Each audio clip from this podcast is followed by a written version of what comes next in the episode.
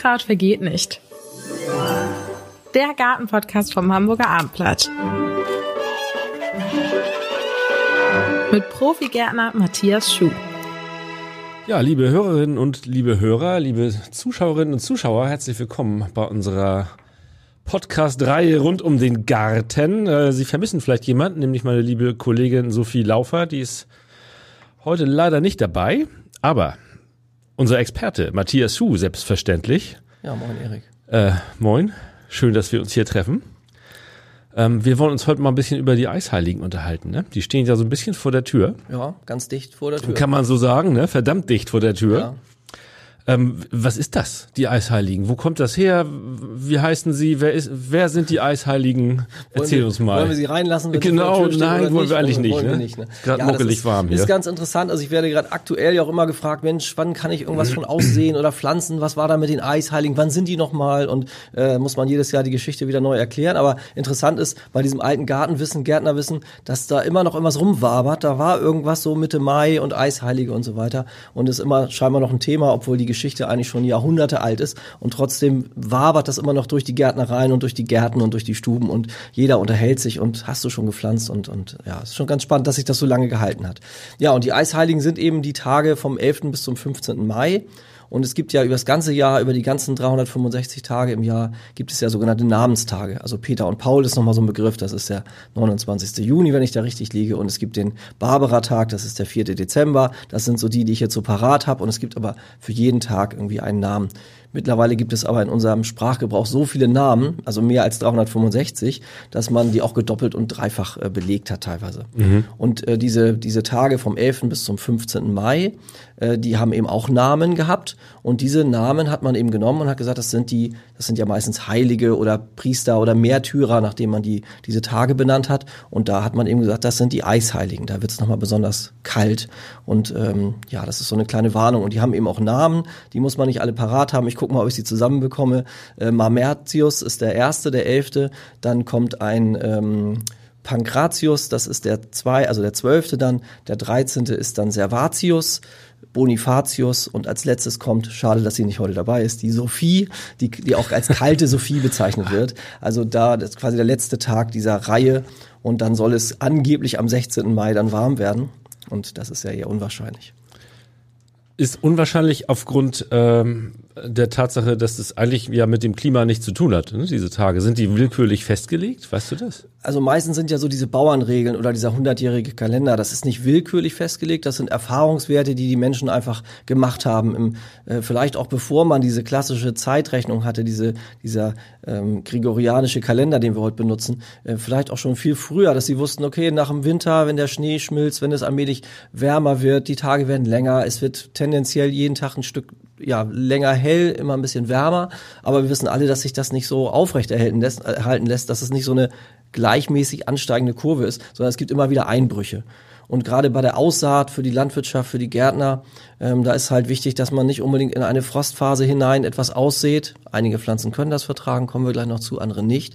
Aber man muss immer damit rechnen, dass so in der Zeit Ende April, Anfang Mai, Mitte Mai, vielleicht sogar noch Anfang Juni, dann gibt es irgendwann die sogenannte Schafskälte, das sind auch noch mal so Tage um den 10. Juni herum, dass es da noch mal so einen Einbruch gibt. Und vermutlich haben die Menschen festgestellt, so die Zeit um Mitte Mai ungefähr zwischen dem 10. und 20. Da gibt es meistens nochmal Wetter oder klimatisch, wettertechnisch nochmal so eine Nordströmung. Wenn also polare Kaltluft, hören wir dann immer im Radio oder im Fernsehen, polare Kaltluft nochmal übers Land fegt, über die kalte Nordsee von Skandinavien kommt, ist noch sehr kühl dort. Dann schiebt sich nochmal so ein, so ein Kältekeil hier nach Norddeutschland oder ganz Europa und dann wird's es nochmal schwierig und deshalb hat sich das so aus der Erfahrung hat man sich auf diese Tage festgelegt. Das bedeutet aber nicht, dass in der Nacht vom 15. auf den 16. Mai plötzlich Sommer ist, sondern das sind so Erfahrungswerte und man kann sich nicht auf das Datum äh, beruhen und sagen oder berufen und sagen, am 16. wird alles besser und alles wärmer. Aber die Eisheiligen haben ja auch für Gärtner, professionelle Gärtner, eine, eine massive Bedeutung. Ne? Also äh, und ich, wie du schon sagst, dieser Mythos wabert ja durch die Gärten und äh, über die Balkone sozusagen. Ähm, was heißt das für Gärtner? Womit warten Sie, bis die Eisheiligen da mhm. gewesen sind? Also für die produzierenden Gärtner heutzutage gibt es ja Folienhäuser, Gewächshäuser. Da kann man solche kleinen Kältephasen, solche kleinen Nachtfrostsituationen, die kann man natürlich locker ausgleichen. Also selbst bei unbeheizten Häusern, wenn da eine Folie drüber ist oder wenn du selber zu Hause ein Gewächshaus hast oder hast so einen Folientunnel oder so ein Vlies über irgendwas, das reicht ja im Normalfall aus, um diese diese Maifröste, wenn es sie dann gibt, ähm, die abzuhalten. Das ist nicht das große Problem. Aber wenn diese Pflanzen, ich sag mal so die klassischen Beet- und Balkonpflanzen, Sommerblumen sagt man dazu, wenn man da also zu früh in die Gärtnerei geht und sich eindeckt damit und die zu Hause wirklich auf, auf Balkon oder Kübel oder Terrasse kommen und wir haben nochmal solche Fröste, da gibt's eben wirklich empfindliche Sommerblumen, die, die Pelagonien, die Geranien gehören dazu, die können wirklich keinen Frost vertragen. Und wenn man dazu voreilig ist und manchmal schon das Gefühl hat, Ende März hatten wir in diesem Jahr auch schon oder jetzt Mitte, Ende April schon wirklich warme Tage und man denkt so, was soll denn noch passieren? Äh, dann muss man, deshalb hat, haben die Menschen halt immer noch diese Eisheiligen im Kopf und denken so, ah, vorsichtig sein, auch wenn es schon so kurze Hose und schon Schwimmbad und alles schon da war, mhm. äh, trotzdem immer noch so ein bisschen zurückhaltend sein und deshalb für die produzierenden Gärtner kein großes Problem, aber letztendlich kommen ja irgendwann die Pflanzen aus dem aus der Wohlfühloase des Gewächshauses raus und kommen zu uns nach Hause und dann muss man halt überlegen, traue ich mich das schon oder kaufe ich die schon ein und lasse sie noch ein paar Tage im Carport und warte diese Mitte Mai Phase ab und ja, vielleicht aktuell nochmal, der Wetterbericht sieht jetzt für die kommenden äh, Tage, für diese Eisheiligen nicht so aus, als würden wir Frosttemperaturen kriegen. Es ist wahrscheinlich so ein ja, so ein, es wabert so zwischen, zwischen 5 und 10 Grad in der Nacht und zwischen 10 und 15 Grad am Tag. Das ist eigentlich klassisch für Mai. Es gibt auch noch so einen weiteren Spruch, so, so aus dem aus den Bauernregeln, ähm, ist der Mai kühl und nass, füllt er des Bauern Scheunen und Fass. Also wenn es da so eine wüchsige Phase gibt mit nicht zu hohen, nicht zu kalten Temperaturen und mit relativ viel oder mit Flüssigkeit, mit Regen, dann ist es eigentlich gut und so sieht es in diesem Jahr aus. Das heißt nicht, dass die Eisheiligen abgeschafft sind seit 2023, sondern es kann immer noch mal so eine Situation kommen. Hat auch nichts mit dem Klimawandel zu tun wahrscheinlich, oder? Ist das so nach deiner Beobachtung anders geworden? Ja, ich beobachte, dass, dass es eher mehr und längere äh, Spätfröste gibt. Also dass wir, also ich glaube, es war 2021, da habe ich mal Aufzeichnung gemacht und da war der ganze Mai, also jeder Morgen im Mai war gefrorener Rasen bei uns zu Hause. Also ich komme aus der Lüneburger Heide, das mhm. ist für die, für die Innenstadt in Hamburg oder größere Städte oder Nordseenähe eher nicht so relevant, aber so für die kalte Heimat sagen wir immer, also so alles, was so ein bisschen östlich, südöstlich jetzt liegt, hier so in den äh, Niedersachsen gerade, da wird's dann kalt und das beobachte ich eigentlich trotz der Klimaveränderung, trotz der angeblichen oder scheinbaren Erwärmung, die man auch messen kann, gibt's trotzdem immer noch relativ viele Spätfröste. Und ähm, woran das jetzt genau liegt, da müsste man mal wirklich so Meteorologen fragen oder so Klimaforscher. Gibt es bestimmt eine Erklärung für. Und deshalb ist es eben noch wichtiger im Grunde, diese Eisheiligen, diese Zeit, wann auch immer sie dann eintritt, ähm, so ein bisschen im Blick und im Auge zu behalten. Weißt du, seit, seit wann es diese Eisheiligen sozusagen als, mhm. als Gärtner relevantes Thema gibt? Also es, diese Personen, das waren ja alles reale Personen, die, die äh, in den alten Archiven irgendwie zu finden sind. Das ist so die Zeit, die ersten Jahrhunderten unserer Zeitrechnung. Und das äh, waren eben alles ähm, Namensgeber, äh, weil sie irgendwie bekannte Personen waren, weil es Priester waren, weil es Märtyrer waren, ähm, äh, solche Leute, die irgendwie einen Rang und Namen hatten. Und ähm, dann hat man irgendwann, weil das auch so schön passte, diese Namen äh, enden alle mit Ius hinten und dann hat man das mit so einem Z abgekürzt. Also ähm, Pankratius, äh, Pankrats, Servats, Bonifaz äh, hat man dann so gesagt, machen für den Sommerplatz. Also das sind auch so Reime und wenn dann Sachen gut zusammenpassen, dann merken sich das die Leute besser. Und äh, oder man sagt zum Beispiel auch Pflanze nie vor der kalten Sophie. Also das sind so Reime und ich denke mal so Reime, so Redewendungen, wenn die in Umlauf sind, dann halten die sich auch unheimlich lange in der Bevölkerung. Also ich denke mal, dass es in den ersten Jahrhunderten, also schon zu Zeiten, ich sag mal, der, der Römer ähm, gegeben hat, diese, diese Redewendung oder diese, diese Bauernregeln und die haben sich eben bis heute kurioserweise gehalten, weil ja auch immer ein bisschen was dran ist. Also es ist nicht nur ein Hype, es macht auch schon durchaus Sinn, sich ähm, an diese alten Bauernregeln zu halten. Ja, es ist so ein, so ein warnender Zeigefinger, würde ich sagen. Ne? Der sagt so, passt auf, äh, das muss jetzt nicht der 13., 14., 15. Mai sein. Es kann auch noch Anfang Juni sein, es kann auch äh, Anfang Mai sein. Das weiß man nie so genau, wann diese Kältephase kommt. Manchmal kommt sie auch gar nicht.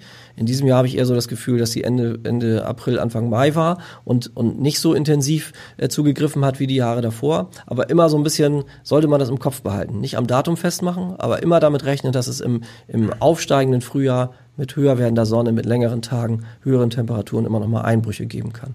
Und gerade für Aussaat zum Beispiel, wenn wir jetzt ins, ins Aussehen mal schauen, dann sagt man immer so Bohnen, also die klassischen Buschbohnen, Stangenbohnen, da sollte man wirklich diese Eisheiligen, diese Mitte-Mai-Phase abwarten und äh, vorher eigentlich keine solche äh, Früchte oder Kerne in die Erde legen. Mhm.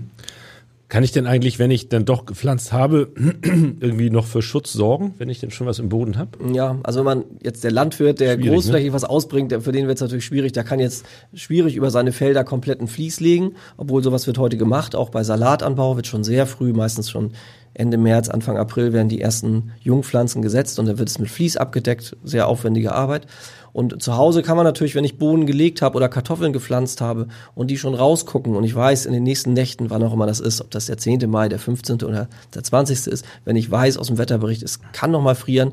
Wenn ich jetzt nur 10 oder 15 Kartoffelpflanzen habe, dann könnte ich zum Beispiel so schwarze Kunststofftöpfe nehmen und die über meine Pflanzen stecken. Mhm. Für den Landwirt, der viele hundert Hektar Kartoffeln hat, äh, Nicht ist wirklich das nichts. praktikabel. Deshalb werden Kartoffeln zum Beispiel heute vom Landwirt auch gleich in so einen Damm gepflanzt. Das sieht dann so aus wie so ein kleines Spargelbeet, also ein Hügel. Die Kartoffel selbst liegt relativ tief im Boden und kommt dann meistens auch erst Ende Mai, Mitte Ende Mai aus dem Boden. Aber zu Hause, wenn ich kleinere Beete habe, kann ich natürlich durch Vlies oder mit Vlies, mit kleinen Töpfen, mit irgendwas nochmal abdecken. Oder auch kleine Bohnen, die schon aus der Erde gekommen sind, nochmal anhäufeln, sagt man dazu. Also noch ein bisschen Erde wieder drüber krümeln, sodass also die Pflanze, das Grüne selber geschützt ist. Denn der Frost greift ja, diese Spätfröste greifen ja nicht 30 Zentimeter in den Boden, sondern es ist dann, sind wirklich nur Nachtfröste, die minimal oben so für leichte Eiskristalle sorgen können. Und wenn dann oben die oberste Erdschicht gefriert, ist das nicht so dramatisch und die Pflanze sollte möglichst verschont bleiben. Welche Pflanzen sollte ich denn entsprechend behandeln, wenn ich merke, oh wei, ich war vielleicht zu früh dran und muss jetzt nochmal Mhm. nachschützen? Ja. Also gerade diese gekauften Beet- und Balkonpflanzen aus der Gärtnerei, also ähm, ob man jetzt Tagetes schon gekauft hat oder eben diese klassischen Pelagonien oder ein Wandelröschen oder solche Pflanzen, so klassische Beet- und Balkonpflanzen, so fasst man die zusammen, sind alle nicht richtig frostsicher. Also die brauchen alle Schutz dann, wenn es nochmal kalt werden sollte. Meistens habe ich die hier aber in Kübeln gepflanzt und entweder decke ich da was drüber oder ich kann den Kübel nochmal ans Haus ziehen. Manchmal reicht ja das schon aus. Nur an, in Hausnähe holen und das Carport kurz in den, in den Hausflur stellen und am nächsten Morgen, wenn es wieder äh, mild ist oder der Frost weg ist, dann kann ich es wieder rausstellen. Das Gemüsebeet ist erstmal erstmal safe oder? Ja, das Gemüsebeet eben. Ich würde immer schauen, dass ich wirklich diese Aussaattermine, die auch auf den Tüten stehen, die immer so, wenn manchmal steht ja auf den Tüten sogar drauf, nach den Eisheiligen oder nach dem 15. Mai oder in der zweiten Maihälfte. Das würde ich auf jeden Fall einhalten. Weil man ist oft, ja, man, man, es reizt halt, wenn es im März, Ende März schon, schon warm ist Ja. und man, wie gesagt, im T-Shirt im Garten rumläuft, dann denkt man, auf was soll ich da noch warten? Es ist doch jetzt toll, aber es kann der Einbruch kommen, deshalb würde ich diese Termine einhalten und im Gemüsebeet nicht alles an einem Tag aussehen. Also wir hatten schon mal drüber gesprochen, die dicken Bohnen, die Erbsen sind ein bisschen frostverträglich, die kann ich auch schon Ende März, Anfang April raussetzen oder pflanzen, aber wirklich Stangenbohnen, Buschbohnen, gerade Stangenbohnen, denen sagt man nach, dass die selbst einstellige Temperaturen nicht mögen. Also Stangenbohnen setzt man dann manchmal auch erst Anfang Juni oder zwischen dem 5. und 10. Juni. Das wirkt dann recht spät, aber die haben noch genug Zeit, das im Laufe des, der Vegetation aufzuholen. Okay. Dann ist man ja irgendwann äh, mal sicher, auch bei uns hier, dass, äh, dass es dann keine Fröste mehr gibt. Ne? Richtig, Wenn der genau. Juni kommt, Genau. sollte das eigentlich durch sein, das Richtig, Thema. genau. Und was aber auch noch ganz interessant ist, eigentlich bei diesen Eisheiligen, bei diesem Termin, wir reden immer über Frost und über diese Kältephase, die kommen kann für viele Pflanzen und deshalb hat sich das wahrscheinlich auch in der Bevölkerung so gehalten. Für viele Pflanzen ist diese, diese extrem länger werdenden Tage, also wir sind jetzt, ich sag mal, vier Wochen, fünf Wochen, sechs Wochen vor dem Sonnenhöchststand im Ende Juni und äh, jetzt geht's rasant. Also jeden Tag äh, wird es äh, früher hell und später dunkel. Und das sind jetzt große Schritte, drei, vier, fünf Minuten Schritte vorne und hinten. Also das heißt, wir haben fast zehn Minuten pro Tag Licht dazu. Und viele Pflanzen wollen ja genau in dieser Phase wachsen. Die wollen ja genau dieses aufsteigende Licht oder zum Höchststand hin wollen die halt ihre beste Phase haben und haben da die besten Chancen. Deshalb ist es nicht nur dieses Mitte Mai, damit ist nicht nur gemeint, passt auf, es könnte irgendwie noch kälter werden, sondern es bedeutet auch, das ist die beste Phase für die meisten Pflanzen, weil die halt dann wirklich in diese aufsteigende Sonne, in diese, in diesen Sonnenhöchststand hineinwachsen können und das tut den meisten Pflanzen total gut und die machen extreme Schübe. Tage lang, Nächte kurz, da können wir uns vorstellen, viel Photosynthese, viel Umsatz, ähm, das ist genau das Richtige für die aller, allermeisten Pflanzen. Ob jetzt klassische Gemüsepflanzen, ob jetzt die Sommerpflanzen oder gepflanzte Gehölze und Stauden, was auch immer. Aber du würdest schon sagen, Leute, guckt auf den Wetterbericht, bevor ihr in den Garten geht. Auf jeden Ähm, Fall. Ja. für dieses Jahr sieht's ja eigentlich so aus, als könnte man schon ein bisschen was wagen. Ja, genau. Kann man, glaube ich, auch, würde ich jetzt auch mal so sagen. Man kann weitestgehend loslegen, aber wir haben heute relativ gute Wetterberichte. Also wir haben auch äh, so Prognosen für die nächsten 14, 16 Tage, ähm, die man über eine App oder, oder wie auch immer ähm, sich äh, anschauen kann. Und Natürlich gibt's immer noch mal so kleine Veränderungen, aber so grobe Tendenzen sind eigentlich zu erkennen. Ob es jetzt eher äh, noch die Temperaturkurve nach oben geht oder nach unten oder ob es einen Einbruch gibt, das kriegen wir ja aus der Presse und aus den, aus den Apps. Irgendwie sind wir da ganz gut versorgt. Also nicht zwei Grad sind nicht entscheidend, ob jetzt, ob es acht Grad sind oder zehn oder neun, das ist uninteressant, aber ob wir eher noch so eine Nachtfrostsituation bekommen können oder nicht, kann man den Wetter-Apps entnehmen und das ist auch gut aufgestellt und von daher würde ich da immer schauen. Also nicht den aktuellen, so ich komme jetzt raus, auch die Sonne scheint gerade mal, heute Nachmittag ist mal schön, sondern wirklich so ein bisschen gucken, was passiert die nächsten Tage und auch gerade für Pflanzen, die ich irgendwo überwintert hatte, wenn man was im Keller hatte oder auf dem Dachboden oder im Gästezimmer oder Zitrusfrüchte im Wintergarten. Also nicht sich verleiten lassen und sagen, jetzt ist mal ein tolles Wochenende, sondern wirklich schauen, was passiert die nächsten Tage oder Wochen und dann so ein bisschen seinen Plan zurechtlegen. Was kann ich mir schon leisten? Was kann ich schon machen? Was, auf was warte ich noch? Und dann immer, wie gesagt, diesen erhobenen Zeigefinger der kalten Sophie immer im Auge behalten und sagen, Mensch, da kann noch mal was kommen. Rasenmähen geht immer. Rasenmähen geht natürlich immer, wobei ähm, wer, wer bei Frostsituationen Rasen mäht, also wenn der Rasen Ja. so gefroren ist, dann zeichnet sich diese Räder immer so ab. Das heißt, die Halme brechen ab, dann hat man so schwarze Spuren. Also deshalb würde ich nie morgens bei, bei Dauerfrost oder bei Frost irgendwie mähen, macht keinen Sinn, sondern dann Macht ja auch keinen Spaß. macht auch keinen Spaß. Lieber hemdsärmlich am Nachmittag. Ne? so ist genau. es. Ja, das war sehr erhellend. Matthias, vielen Dank. Ja, sehr Kleiner gerne. Ausflug durch die Eisheiligen. Ja, genau. Und wie gesagt, immer im Auge behalten, immer so ein bisschen sich nicht drauf verlassen auf diesen, auf diesen äh, 16. Mai, der dann irgendwann kommt. Ich habe am Wochenende gerade mit einem Freund gesprochen, der eine Gärtnerei in Salzhausen in der Lüneburger Heide betreibt. Und er sagt, äh, seine Kunden kommen natürlich wirklich, also die kommen auch zwischendurch schon mal, aber wenn der 16. Mai morgens auf dem Kalender steht, dann rennen alle los und meinen, jetzt ist Sommer und jetzt geht's los. Und äh, er ist dann auch immer mit dem warnenden Zeigefinger unterwegs und sagt, gerne verkaufe ich euch was, aber ihr wollt ja was davon haben. Also immer so ein bisschen das Wetter im Auge behalten. Immer mal auf abendblatt.de aufs Wetter gucken. Zum Beispiel. Zum Beispiel.